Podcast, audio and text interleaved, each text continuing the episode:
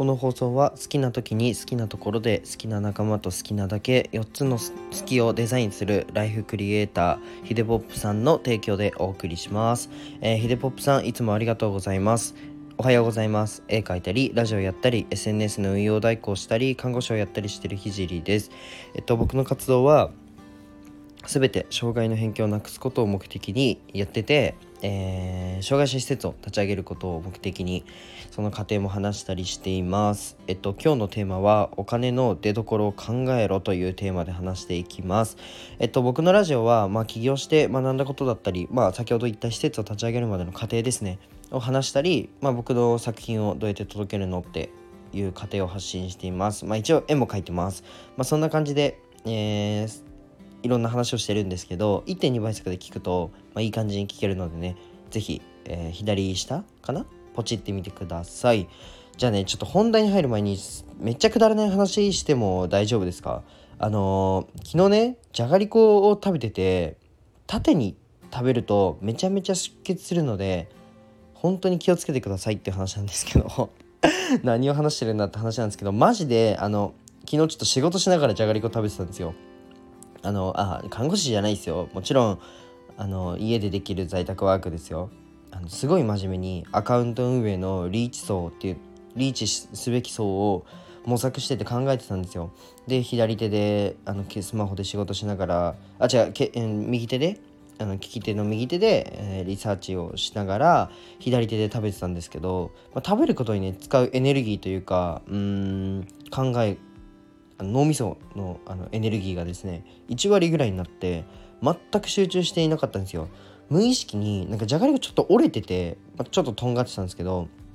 それも分からず縦にね口に運んじゃったんですよ。縦に入ったんですよ。あの折れちゃってるからじゃがりこが。そしたらぐさっと歯茎に刺さってしまってあ痛えなと思ったらめちゃめちゃ出血してもう口腔内って温度高いし唾液があるから全然止血されないんですよね。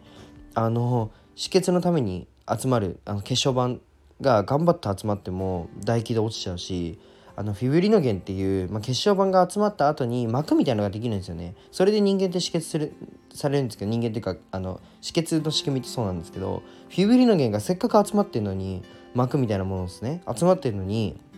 あの無意識に舌とかが動くじゃないですか。あと唾液って飲んでる意識ってないけどそういう時って意識しちゃいません？血出てる時とかって。で唾液を飲む飲み込んじゃう勢いで剥がれちゃうんですよ。フィブリノゲンと血小板が。本当に止まんなくて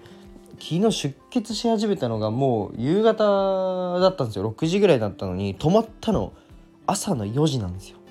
やばくないですか？ずっと血だらけ。ずっとうがいしてました僕。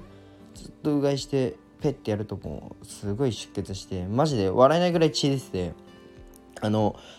昨日ちょっと一件ねあのお電話させていただいてまあえー、ちょっと SNS の運用代行の方でどういうふうにやってんのっていう話をしてしたんですけど一件ね。1時間こう1時間ぐらいあの話話してですねあの僕いつも机の上に、えっと、PC とスケッチブック置いてあるんですけどあの唾液飛ぶじゃないですか喋ると。でもそれって見えないじゃないですか唾液って透明だから。でも昨日の僕の口腔内イメージしてください。血だらけなんですよ。なんでスケッチブック血だらけだったんですよ。終わってみたら。